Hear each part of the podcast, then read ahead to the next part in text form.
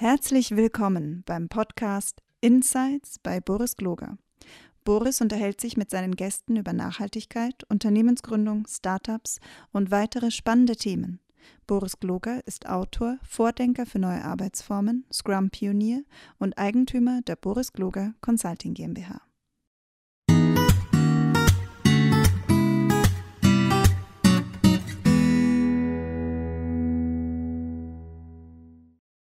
Hello, everybody, for my podcast episode. Today, I will talk with my English uh, teacher, Stuart Simpson. Stuart, Hello, thanks Boris. for, uh, thanks for having me. And uh, can you can you please tell us a little bit about you and your business and who are you? Who am I? That's what everybody wants to know. Uh, yes, I'm an Englishman. Repeat English, not Scottish, because there is a Scottish Stuart Simpson in Vienna, and sometimes people ring me thinking I'm the other guy. Okay. So I'm the English one. And I came here about 21 years ago with the idea of learning a little bit of German and then moving to Spain. And I'm still here. The question is, am I still here because I didn't learn German or because I like Vienna? Maybe. but but what what what made you stick in Vienna? Um, it's a nice place. It's, uh, yeah, friendly, hot in summer, cold in winter, um, not too big, not too small, not too expensive. It's uh, basically, it seems to fit my lifestyle. Okay. So I'm happy to stay here. Yeah, uh, when when we came together, I wanted to learn a little bit of English, and I'm still not very good in that. So maybe you. no, not that's not true. But uh, uh, but Stuart, what is your your your spe- special? Also, no, let's talk. I'm, I typically I I try to interview founders of businesses. Mhm. So what uh, what made them um, creating their business? So what what was your idea of running a your your own business? I mean, you have you have been.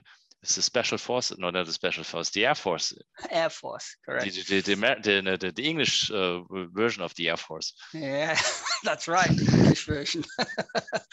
um, okay, well, I left the Air Force after nine years. It was very entertaining, I have to say, but I left after nine years to study international business at university. And why choose international business? It's simple. When I was sitting in the crew room, the Air Force crew room, waiting to fix airplanes, and I was reading newspapers, I realized I was reading the business and marketing pages. So then I thought, oh, I should maybe study this at university level. So I left the Air Force, studied business, aged 27, went to university in England and Spain. And then basically I worked for various companies opening up their markets within Europe.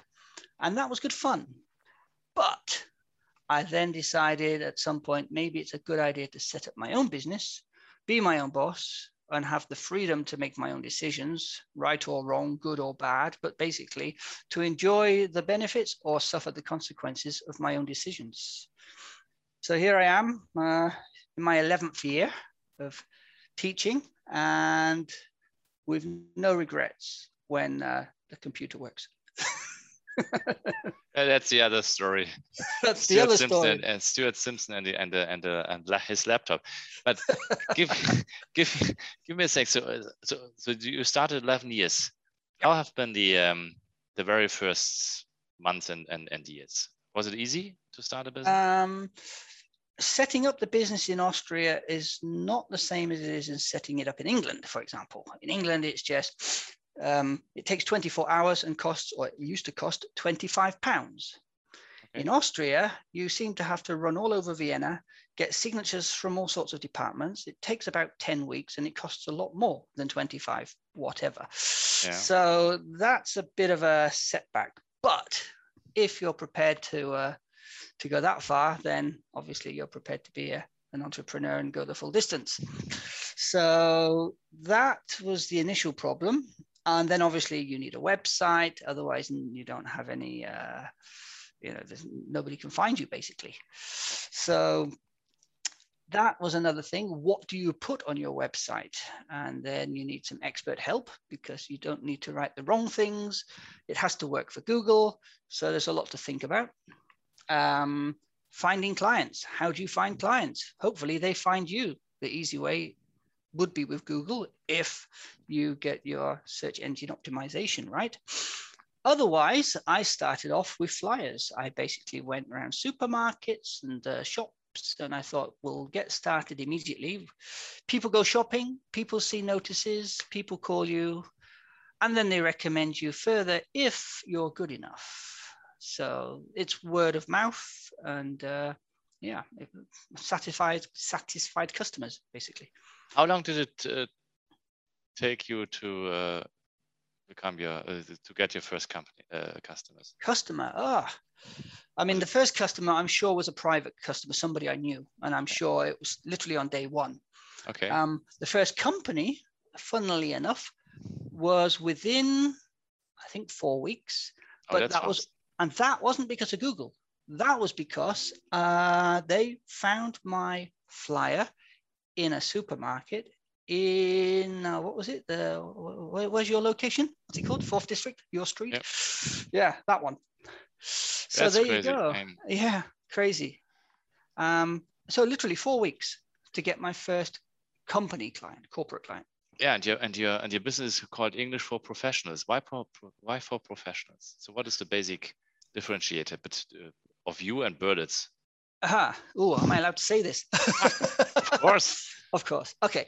Um, there are many trainers out there. Or there are many people who call themselves trainers. Yeah. Um, as I would say, there are many backpackers from maybe Australia touring through Europe, and they want to earn some pocket money, and then they think, okay, teaching English is the easy option. But the problem is they're not trainers, they're not English teachers. And when you challenge them, they have no knowledge of grammar whatsoever. They're native speakers, but if you ask for an explanation of why you say something in simple past and not present perfect, then they look at you with a sort of completely lost expression. So that's the problem. There are many trainers, so called trainers, and many companies who are not necessarily satisfied with the service that they've received. And I wanted to be at the top end, sort of the Rolls Royce end of the market, have proper clients, good clients, quality clients, people with serious issues like they're applying for an important job. All jobs are important. Um, they want to get that job. They want to give a really good presentation um, or whatever. And it's important for them to do it right, especially first time because first impression counts. And therefore, I decided yes, there are many providers on the market, some famous big names. But here's the problem if you're a really big, famous company and everybody calls you, then you have to provide the trainers to, you know, to cover the demand. Yeah. And if you can't get those trainers, you have to get them from somewhere. And then you start looking for trainers who are not necessarily trainers. So I'm not at that scale. I don't even intend to be at that scale. I intend to provide quality, not quantity.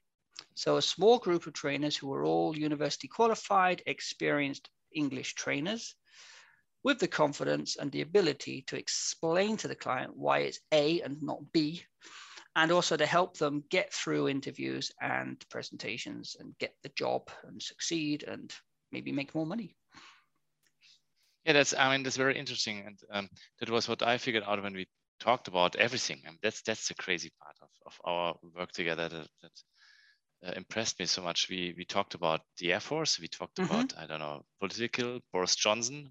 Oh yeah, Um, uh, Brexit, yeah, Brexit, and um, all of Scottish these. independence. Yes, and it's it's really crazy. So how do you prepare for a client, uh, or um, what is the um, uh, so why are you able to talk about Brexit and and all these other uh, uh, topics? I mean, it's not like uh, using a- an English grammar book and then we, we go through I don't know.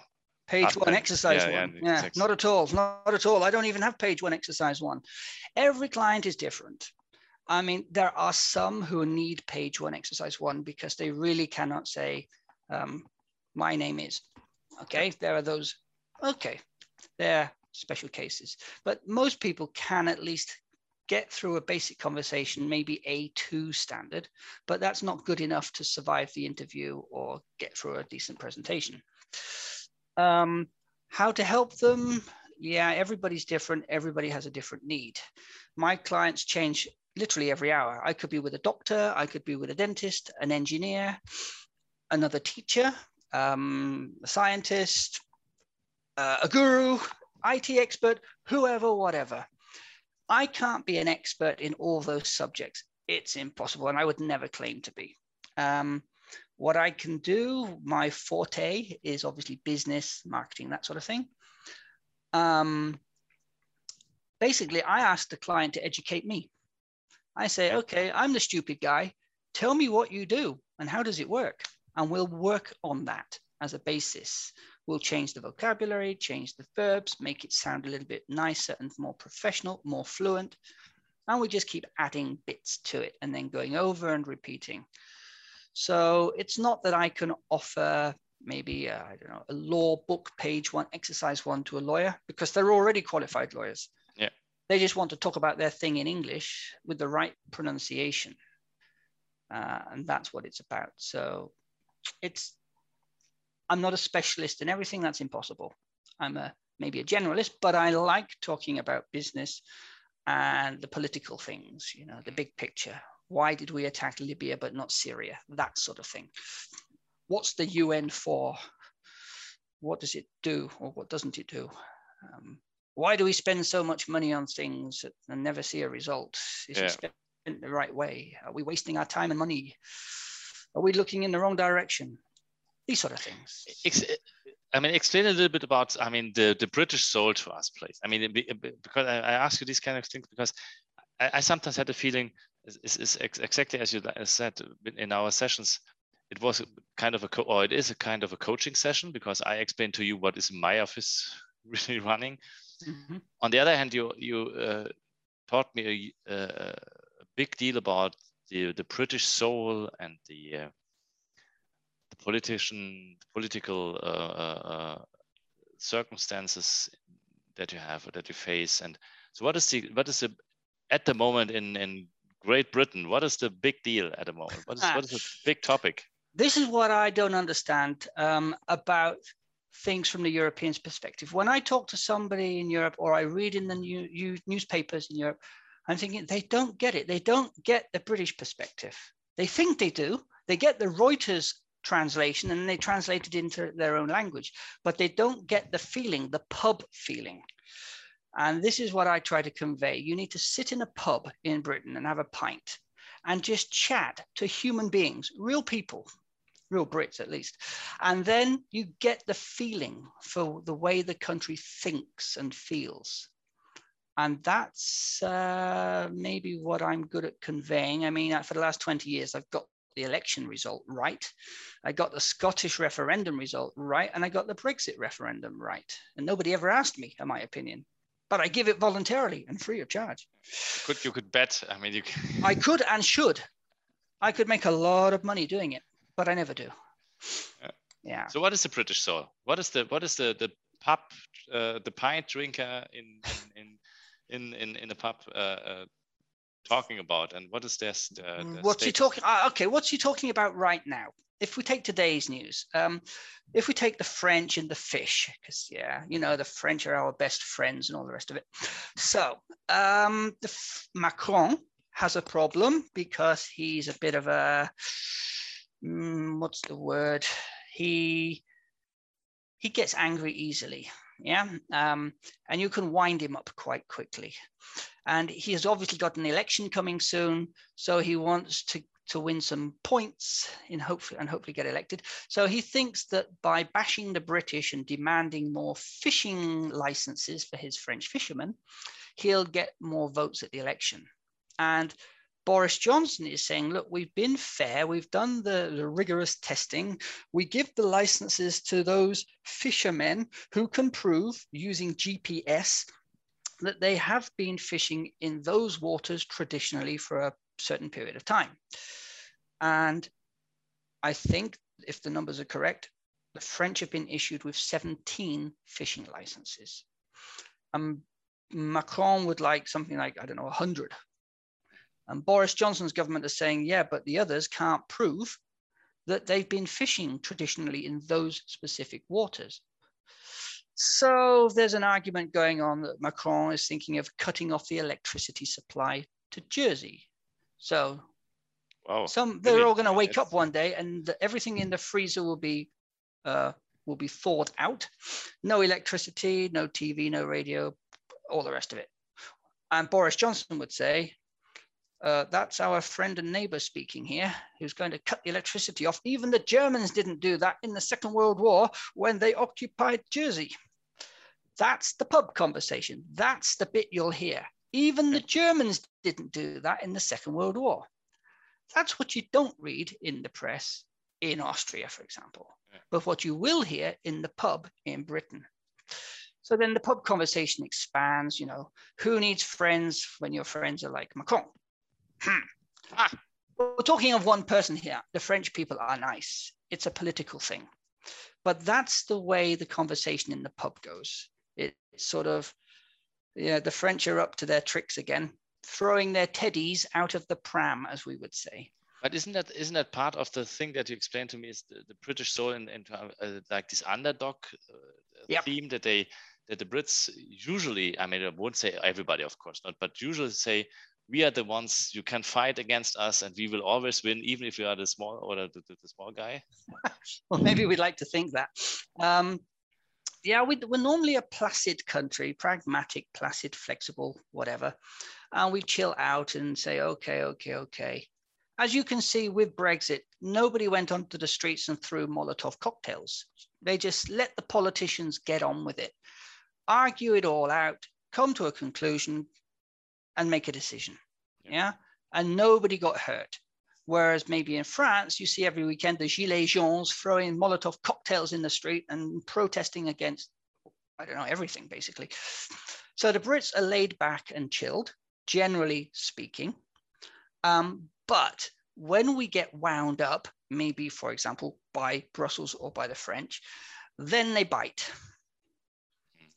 Um, Boris isn't biting at the moment. That's the thing. The Brits are scratching their heads saying, why is Boris Johnson being so nice? You know, so many threats from Brussels, like Brussels is now threatening Poland with, well, sending them a 1 billion a day, well, no, 1 million a day bill, Yeah. a fine. Um, and everybody's scratching their head thinking, why is Britain being so nice? Maybe it's just the way it is. Maybe we know it's just a political game. Maybe we can see through the rhetoric. Maybe we don't care.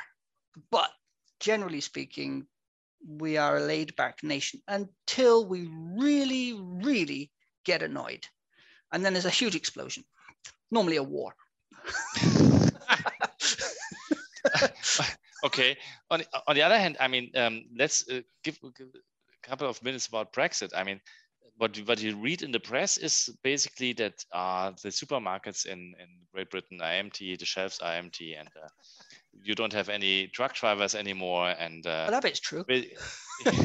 yeah, of course, it's, you don't have gas because you don't have gas drivers and um, gas truck drivers. Um, so is, isn't it, it- on, on one hand, is- it might be true, but on the other hand, what, what does it to the, to the British people? Do they I now mean- say, oh, we need, we need to go beyond Brexit and we need to stop it, or is it the, the opposite? Um, that's an interesting point because obviously the the, the left wing press, the the I love Remain or the I love Europe newspapers in Britain say uh, it's all because of Brexit that we don't have truck drivers, and then Europe shows images of people trying to fill their cars up with fuel and saying, ah, you see, that's the consequence of Brexit. Whereas it seems, from what I've read at least, that there is a similar problem in many of the European countries.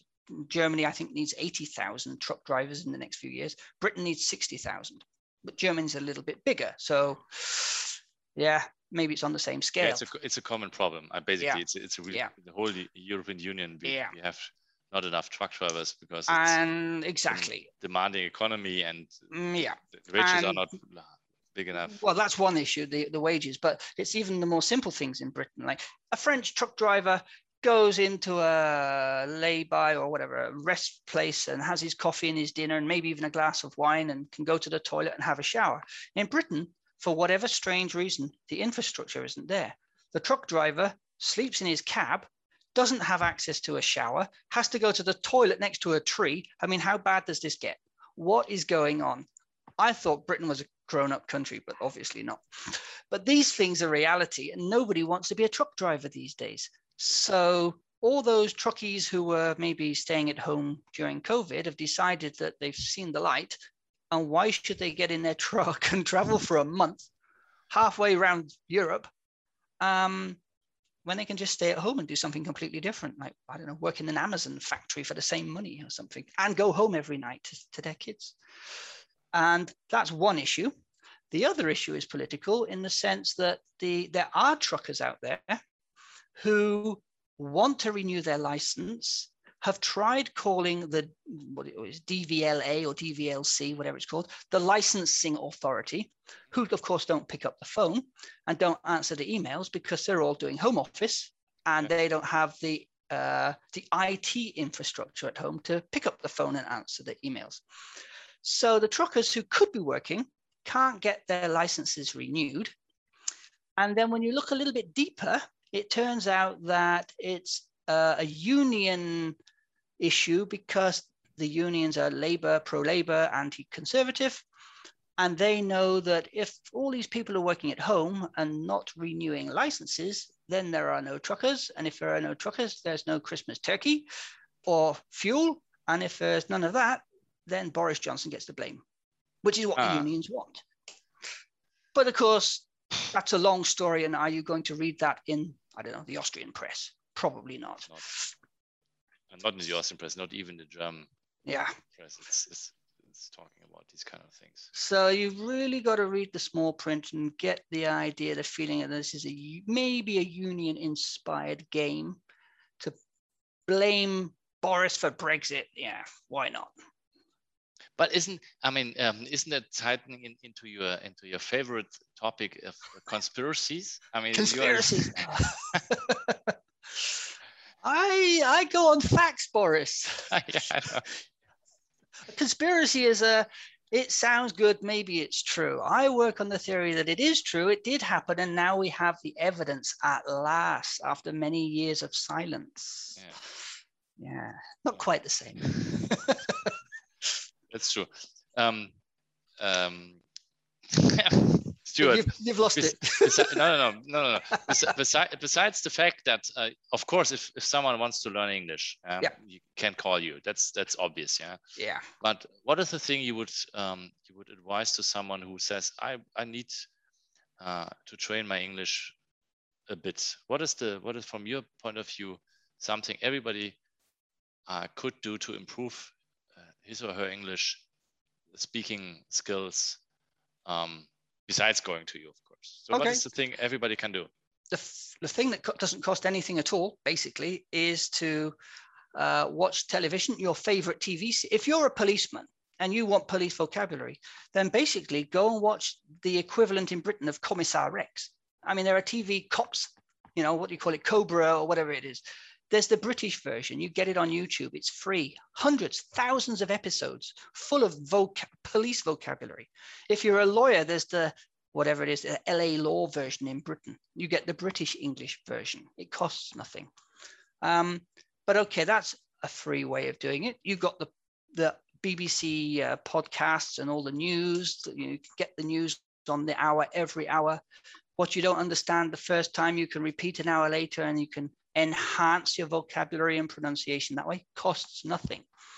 Um, reading obviously read your favorite topics. You know if you don't do shakespeare in any language then don't read it. Yeah. I read business things you know? I don't read shakespeare. I'm a native but i don't read shakespeare. Why should i? I mean i got better things to read. Sorry. Oh come on shakespeare. No it's yeah whatever. He's okay uh, no, but I do topics that interest me because you've only got a certain number of hours in the day and maybe only a certain number of minutes. And instead of uh, overdosing on chocolate and then being sick, and I use that as an example, it's better to just read a little bit, maybe 20 minutes every day, because that's consistency and it helps. If you do an intensive five day course, it's fine if you have no choice because you've got a deadline an interview or a presentation. But if you're just saying, you know, I want to, over a period of time, improve my English, get it up a level or two, then my suggestion is okay, a little bit of television every day, a little bit of reading, just 15 minutes is enough. Um, a lesson obviously costs money normally, uh, but there maybe are free teachers out there. Um, but basically, a lesson when necessary. Otherwise, the free version is just reading and listening to podcasts and watching your favorite TV shows. Super, super interesting Yeah. idea, and that's I, I, I can I can only uh, um, agree to that to that uh, to that idea. Just to immerse yourself with some language, whatever it is, Chinese, Portuguese, Yeah. English, whatever it is, just to do a little bit every day. And even if it's would- not every day, every second day, Yeah. whatever it. And if you're really keen, I would suggest if you've got internet radio and you listen to the radio, you just turn the lights off, pretend you're blind, and listen in darkness to the debate. And, and that helps because you're really focused on what you're hearing because you're not looking at things and being distracted. Mhm. And if you go another step further and pretend that you're an interpreter, you can literally hear what they're saying in English, you know, my name is and I have a dog, and you repeat it, my name is, I have a dog and at the same time wait for the next sentence that they're going to come up with. That's really hard work and focusing but that's what interpreters have to do.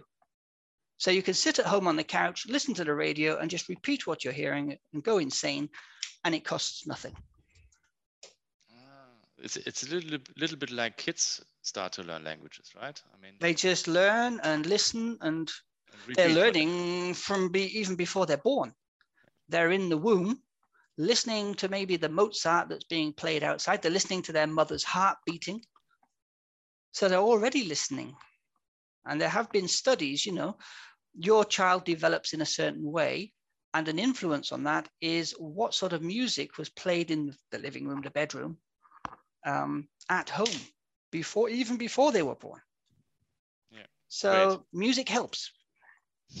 Yeah, even if with learning languages like uh, roll, uh, we was bus rolling. What is what's the word? kid chords? Rolling bus. No, roll. We, we, uh, anyway. a lot of- Whatever.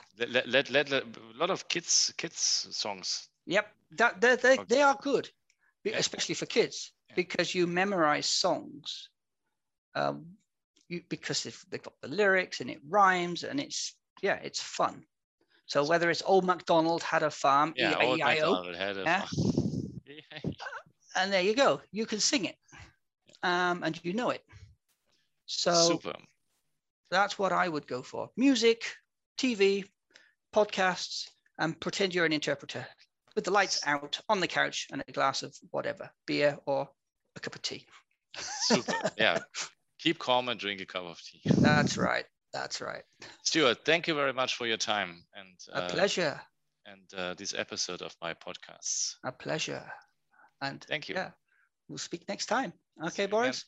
Bye bye. Bye. Bye. Diese und weitere Podcast-Folgen findest du auf Spotify, Apple Podcasts, YouTube und natürlich auf der Website www.insights bei borisgloger.com. Boris Gloger Consulting ist deine agile Strategieberatung. Besuch uns auf der Website www.borisgloger.com.